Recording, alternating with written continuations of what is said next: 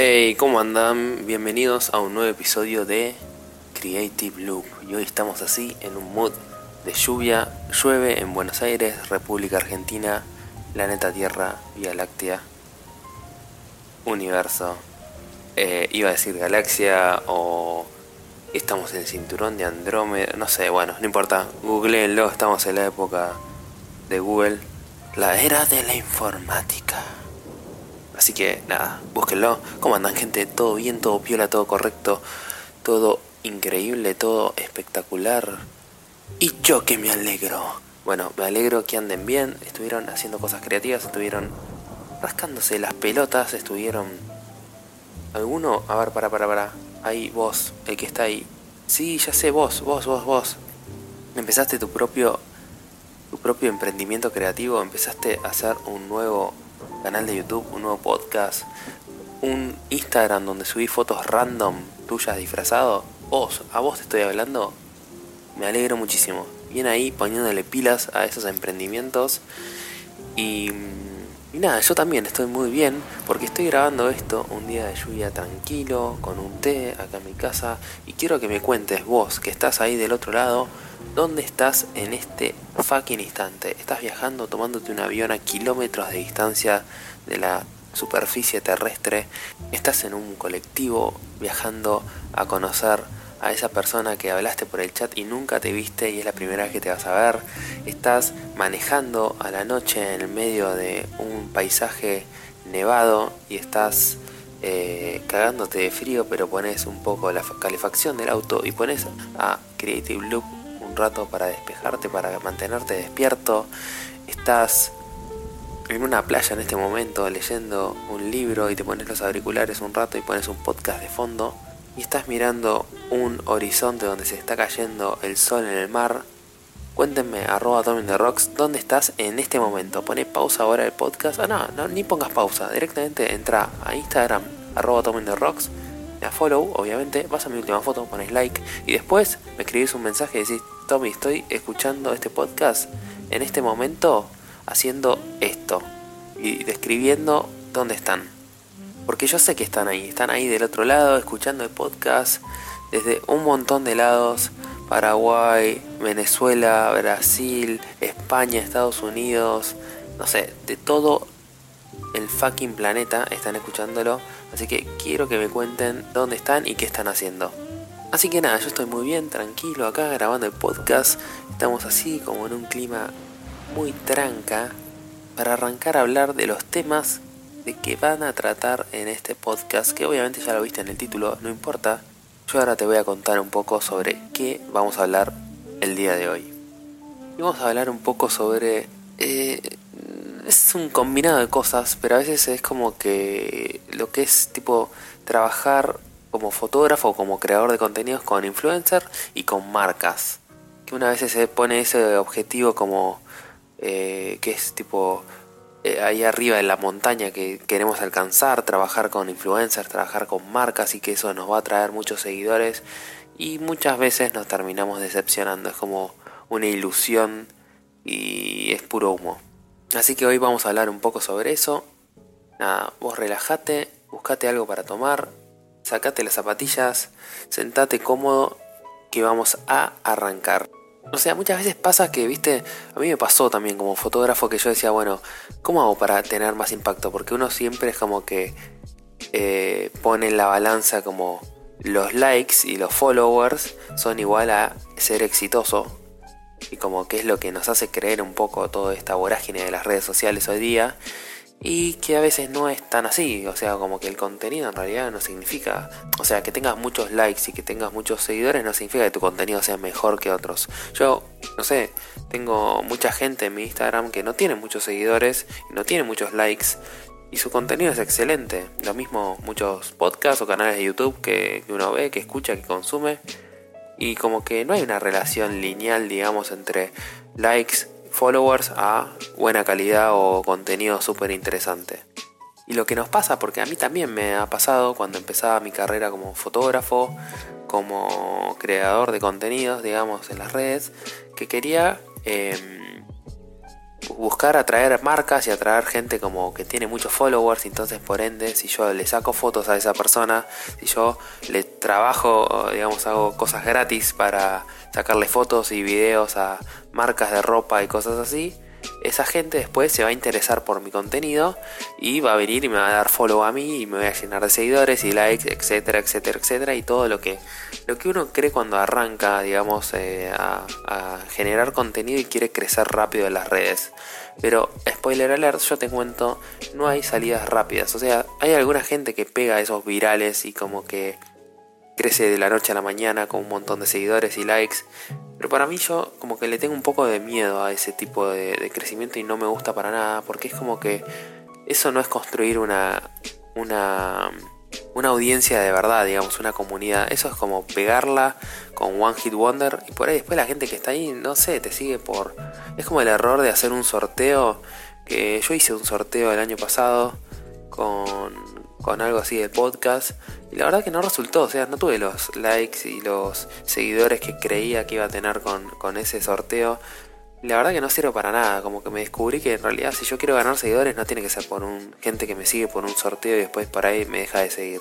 Yo quiero ganar seguidores por el contenido que hago, porque vengan y se queden, porque hay contenido, o sea, siempre también hablo mucho de que en realidad eh, vos tenés que estar preparado cuando vengan no sé, varios seguidores porque vienen, no sé, por alguna entrevista que haya hecho, por ejemplo, en el podcast, estén preparados y que haya mucho contenido como de calidad y que te dé algo interesante como espectador para que te quedes. Porque a mí no me importa que vengas para escuchar un solo programa. A mí me importa que te atraiga por ahí ese programa, pero después te quedes.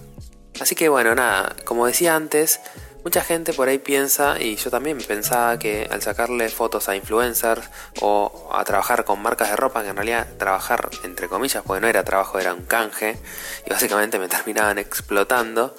Y, en realidad yo decía, bueno, le saco una campaña, este, y bueno, elaboraba un montón, editaba horas y le daba 500 fotos porque me dejaba explotar como un gil. Y después no tenía esos followers que, que yo esperaba. Y y después, ahora tipo, uno pensando tal vez un poco con la cabeza un poco más fría, en realidad el público o el target que le interesa el contenido de, ese, de, ese, de esa marca de ropa o ese influencer al que buscamos para sacarle fotos a ver si podíamos traccionar nuestras redes sociales, por ahí no le interesa un contenido de un fotógrafo o un filmmaker. Por ejemplo, si yo hablo sobre, no sé, creación de contenido, sobre el diseño gráfico, o sobre, no sé, esas cosas, el público, ponerle de una marca de ropa, no le interesa eso. Entonces, ¿para qué? O sea, no entiendo qué estaba pensando cuando yo pensaba que esa gente que ve mis fotos, ponerle en una marca de ropa, me iba a seguir a mí, porque pone la gente que sigue a esa marca de ropa, en realidad busca otro tipo de contenido, busca la ropa, preguntar el precio, o si a veces le sacamos fotos a un influencer, o esa gente famosa, famosa en, las redes sociales, en realidad siguen a esas personas no por el contenido que tal vez un creador de contenidos puede ofrecerle. Eh, o sea, esa gente sigue a ese influencer o esa persona como conocida en el ambiente porque no sé, tanto puede ser por su belleza estética, por su contenido de blogging o cosas así que hace. Y nada, o sea, ahí va el primer error Trata de, si vas a hacer canjes, si vas a trabajar gratis, digamos, haciendo fotos para aumentar tu portfolio y eso, hacelo con gente que se relacione, que tenga relación con tu contenido que vos vas a crear. Porque si no, estás perdiendo tiempo en hacer fotos o hacer contenido para marcas e influencers, que después la gente que mire eso va a decir, wow, qué buena foto, qué buen video, pero no va a ir a, tu, a tus redes a buscar tu contenido, porque no le interesa, no es target para tu contenido, no sé si se entiende. Entonces yo les digo como, no sé, para, para no repetir tal vez lo que me pasaba a mí, que me frustraba un montón y que no conseguía ese engagement o esos likes o esos follows que, que yo esperaba, decía, me rompo el culo laburando, editando, sacando las fotos, editando video, todo, mandando todo a tiempo, teniendo buena onda con las marcas, no sé qué y al final era para nada, tipo, era puro humo y me sentía re frustrado. Y muchas veces también estos trabajos o... ¿Por qué los sigo llamando trabajos? Porque no son trabajos en realidad, son canjes o son tipo colaboraciones, por así decirlo, pero en realidad no sé si es tanto colaboración porque en realidad beneficia solo a un lado y ahí es donde la cagamos.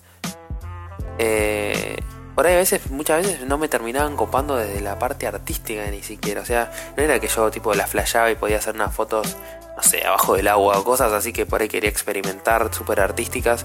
No, me tenía que acoplar un poco la marca, hacer algo súper cuidado y no podía como hacer libre uso de mi creatividad, porque en todo caso, bueno, ahí por ahí yo estaba ganando algo. Pero también me pasaba eso que al final no me terminaba gustando el producto final, o sea, las fotos y los videos no, no me gustaban ni a mí. Y bueno, y volviendo un poco a lo que comentaba antes, los sorteos también, o sea, cuando haces sorteos es como que estás haciendo un atajo a ganar más followers, ganar likes, que al final para mí eso no sirve para nada. Porque mucha gente va y te sigue y te da like solamente por ese sorteo y después no se queda a ver tu contenido, le chupa un huevo. Hace poco eh, veía un video de Steffi Ponce, que es una youtuber eh, de Mar del Plata, que es bastante joven, y ella decía lo mismo, como que no le copaba, como que había crecido muchísimo en seguidores en su canal de YouTube, que al principio estaba contenta y todo, como re bueno, pero después decía, no tengo las views o no tengo los likes que corresponden a, esa, a esas followers, ¿entendés? A esos seguidores o suscriptores en YouTube. Y bueno, pasa un poco lo mismo por ahí cuando haces un sorteo. Entonces la aposta para mí siempre es tratar de construir una comunidad de a poco, construyéndola con tu contenido core y gente que te vaya a buscar por el contenido que vos haces. Obviamente está siempre la, la, colaboración con otros artistas y eso para, para atraer un público nuevo y que te descubra, pero siempre que tenga una relación con lo tuyo, porque si vos, bueno, como decía con las entrevistas, si yo traigo una persona que no tiene nada que ver con mi contenido, después esa gente que escuchó esa vez la entrevista no se va a quedar, se va a ir porque no le interesa todo el contenido que yo fui generando y puedo llegar a generar a futuro. Entonces, sean inteligentes cuando piensen colaboraciones con marcas, con otros creadores de contenidos, con influencers también puede ser, o con gente conocida en las redes, pero siempre pensando que después esa gente que va a ir a ver ese contenido que vos colaboraste con esa persona, después esté anclado y, también eh, vaya a ver tu contenido y le interese, sea también un target tuyo. Así que eso, eso era un poco lo que, lo que quería charlar hoy. Este, nada, que pensemos un poco, pues era todo el tiempo, yo mandaba tipo mensajes directos, mails y cosas a marcas y a gente para colaborar, colaboremos, colaboremos, como un loco. Y al final por ahí decís, che, bueno, tengo tipo, no sé, elegí a dónde vas a disparar las balas que tenés y no tipo disparar a todos lados y a ver qué sale. El ejercicio es tipo, piensen dentro de sus redes sociales, busquen marcas que tengan relación a lo que ustedes quieren transmitir también como creadores, como empresa y entonces busquen esas empresas o esas marcas o esos influencers que también los representen a ustedes. Porque después viene la parte de terapia creativa, vuelve terapia creativa, que sé que les gusta esa sección, gracias a todos los que mandaron eh, mensajes, dudas, consultas, lo que quieran. Eh, y hay una duda muy relacionada a esta que me mandaron, así que nada, quédense porque vamos a hablar un poco más sobre, sobre este tipo de, de relaciones asimétricas que a veces se dan con las marcas y con los trabajos que yo entiendo que a veces uno está como medio, no sé si la palabra es desesperado, pero es como que uno cuando está arrancando es como que empieza como a maquinarse, a maquinarse en que quiere trabajar con marcas, que quiere generar un portfolio, quiere como empezar a, a gritar al mundo, digamos, lo que hace y, ser visible y tener followers y likes y todo. Pero yo te digo, mi consejo es, ese atajo, los caminos rápidos nunca funcionan, menos en las redes sociales y menos en la creación de contenido. Así que de nuevo, mi consejo es tomarlo con calma, anda paso a paso y eligiendo bien las personas, las marcas, con las que querés y te sirve colaborar también, que no sea una relación asimétrica, que tanto vos das como recibís y que después el público al que está apuntado eh, esa colaboración también sirva un público para vos.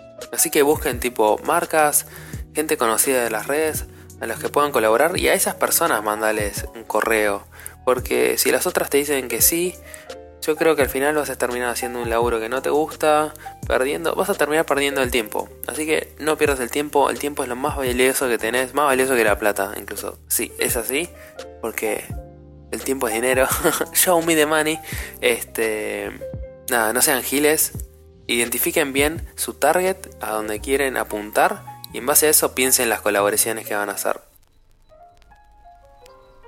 Y ahora yo te cuento, mientras vos estás relajado escuchando el podcast y tomando nota de esas cositas que después vas a implementar en tu día a día, te cuento, dale like, suscríbete, compartí el podcast si te gusta, posta, me llevas un montón a, a que siga creciendo esta mierda de contenido que estoy haciendo que sé que les gusta, que están ahí del otro lado siempre escuchando y bancando. Me encanta cuando me mandan un mensaje directo contándome que les gusta el podcast porque posta me hace como ponerle más pilas a, crear todo esto.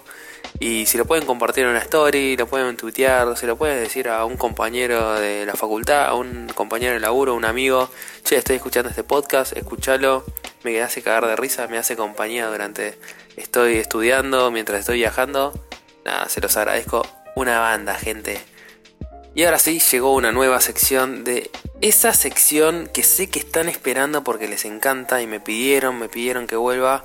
Y llegó terapia creativa. Oh, malísimo. No vuelvas a hacer eso, Tommy, la puta madre. Perdón, disculpen del otro lado que tuvieron que oír ese momento. Ahora sí, arrancamos con terapia creativa. Me habían quedado pendiente un par de consultas de la otra vez. Así que arranquemos right fucking now. Primera pregunta, consulta de terapia creativa. ¿Cómo mantenerse creativo en medio de un problema personal? Muy buena pregunta. Y yo te cuento, mira, el mejor ejemplo, cuando yo estaba así medio bajón y con medio como, no sé, con la cabeza entrecruzada y necesitaba un poco despejar mi cabeza y salir del día a día y de temas que me iban pasando, ¿sabes qué hice? un podcast. Así que así nació Create el Loop. Así que para mantenerte creativo en medio de un problema personal es, no sé, hacen, haciendo, no sabe hablar. Bueno, haciendo. Yo creo que para mí en los momentos donde estoy más con más problemas personales o estoy como muy enfrascado y como muy ansioso y con cosas en la cabeza y con no sé, como que el mundo que me rodea me, me, sobrepasa, yo siempre uso la expresión de me voy un rato a Marte. Y irme un rato a Marte también es crear contenidos, ser creativo.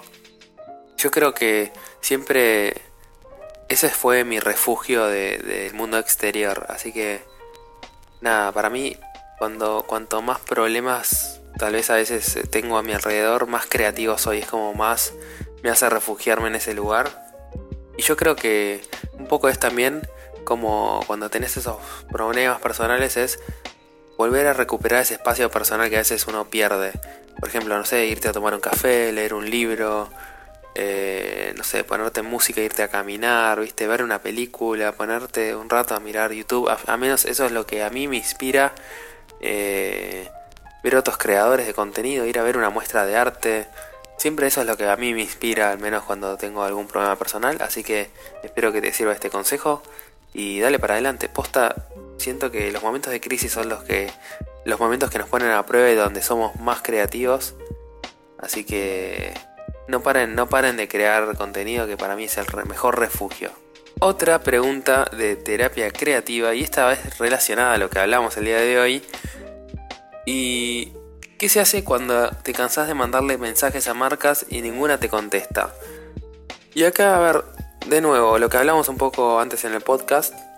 Para mí, no tenés que volverte loco, tenés que poner la pelota, frenar la pelota un rato y decir, bueno, pensar a qué marcas le estás mandando y por qué realmente no te están respondiendo. O sea, primero porque por ahí no sos atractivo para las marcas porque no compartís un target o porque, no sé, alguna razón tiene que haber. Y segundo, por ahí como que uno se encapricha, ¿viste? O se pone como, ¿viste? Medio testarudo en decir, bueno, quiero con esta marca, esta marca o esta persona, quiero hacer fotos, no sé qué. Y nada, déjalo ir, tipo, no lo fuerces. Entonces, ponete a pensar realmente a qué marcas, qué marcas vos querrías trabajar y te pueden sumar también eh, la gente que sigue esa marca y la gente que está detrás de esa marca y que compartas también como la cultura, no sé, como viste, como que van hacia el mismo lado con esa marca o esa persona con la que quieres hacer fotos o contenidos. Entonces, mi opinión es eso, no te pongas como loco porque no te responden. Tipo, vos seguís haciendo la tuya y siempre para mí lo que más garpa son los proyectos personales, como que donde puedas mostrar tu personalidad, tu verdadera creatividad.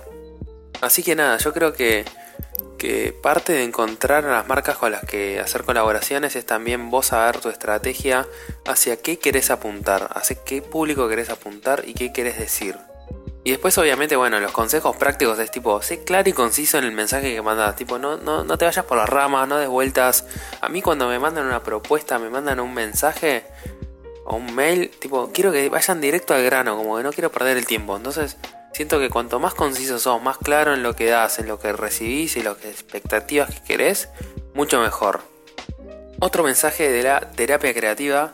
¿Qué opinas de los nuevos lanzamientos de Apple? La semana. Esta semana, esta semana, sí. Apple lanzó. Eh, hubo una nueva conferencia de, de, Apple, una keynote, donde lanzó nuevo software, lanzó una nueva eh, Mac Pro con un monitor increíble. No sé, el diseño industrial que tiene esa nueva Mac Pro con el monitor que tiene un coso que un cuello que se mueve, todo con imantado, no sé, espectacular. Me hace acordar la Bauhaus. Muchos que joden que dicen que es el rallador de queso, pero a mí me encanta. Creo que define el minimalismo y como la funcionalidad perfecta de esa computadora. Y después al fin vino el Dark Mode de iOS, que todo el mundo le está esperando. Yo necesito el Dark Mode en mi vida. Yo como diseñador UX, la verdad tengo un toque que diseño todo con Dark Mode. Pero bueno, ¿qué se le va a hacer? Es lo que hay, me encanta, así que banco mucho. Después hay muchas mejoras en performance, de tipo el desbloqueo, mucho más rápido. Siento como que me gustó esta keynote. Siento que Apple este último tiempo está dándonos medio como un refrito de cosas y nada como no sé, como que, no sé, nada, nada mucho me copaba, pero siento que esta vez está buenísimo las cosas que trajeron. Después el Apple Watch, ahora podés escuchar música eh, sin necesidad de tener el teléfono encima, así que por ejemplo si haces ejercicio y eso, está buenísimo no tener que depender de llevar el celular.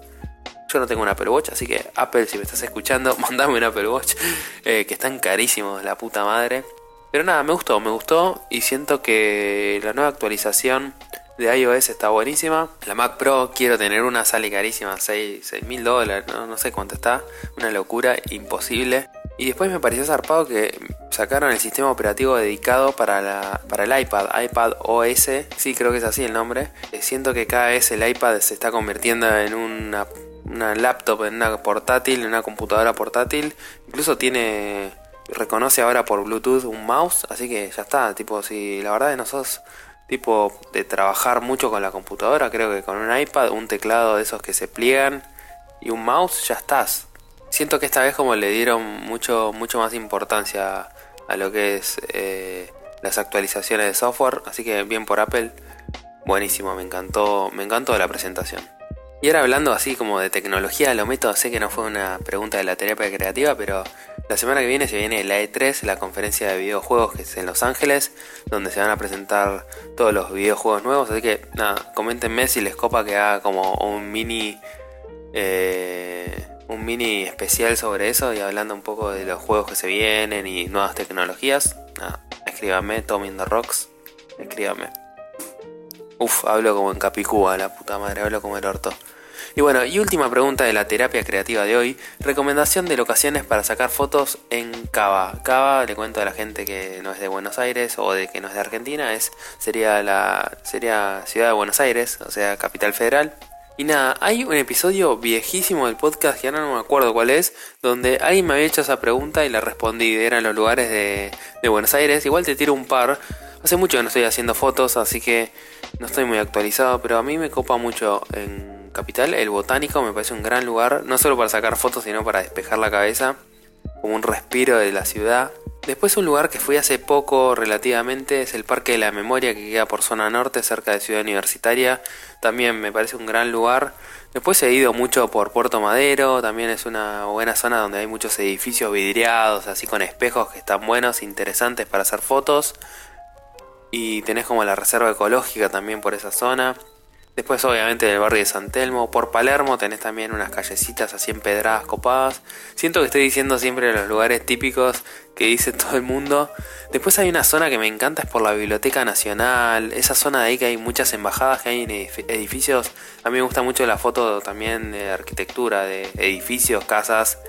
Así que por esa zona hay edificios muy copados que también puedes ir ahí a, fotear, que está interesante. Si alguien quiere fotear, ya sabe, están abiertos mis mensajes directos, que hace mucho que no voy a sacar fotos, así que si estás en Buenos Aires, escribime arroba rocks, vamos a sacar fotos un día.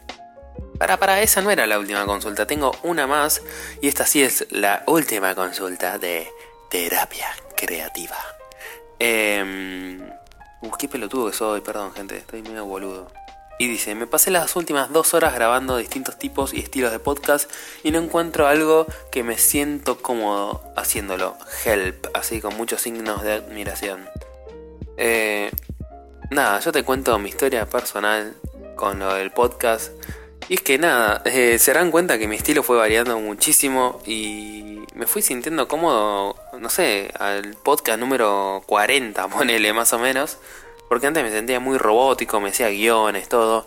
Y después ahora poner, me pongo un checkpoint, me pongo algunos temas que los que quiero hablar. Me pongo a hablar y si me equivoco, me equivoco. Y si toso en el medio, toso, como ahora. Perdón por esos oídos que le estoy haciendo mierda en el parlante. Pero bueno, es lo que hay. Este. Y tomo agua y nada, me siento mucho más relajado. Y se va generando esa confianza, yo creo, tanto con ustedes que están del otro lado como conmigo mismo. Así que nada, no lo fuerces. Para mí, anda grabando y sintiéndola. Es así, con, con la experiencia y con la prueba y error, vas a empezar a generar tu estilo y a sentirte cada vez más cómodo. Lo mismo cuando filmas algunos videitos de YouTube con la cámara.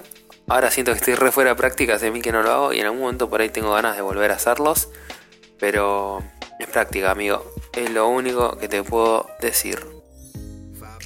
Y bueno gente, hasta acá llegamos en un nuevo episodio de Creative Loop, el mejor podcast que vas a escuchar en el universo, en la galaxia entera, para siempre.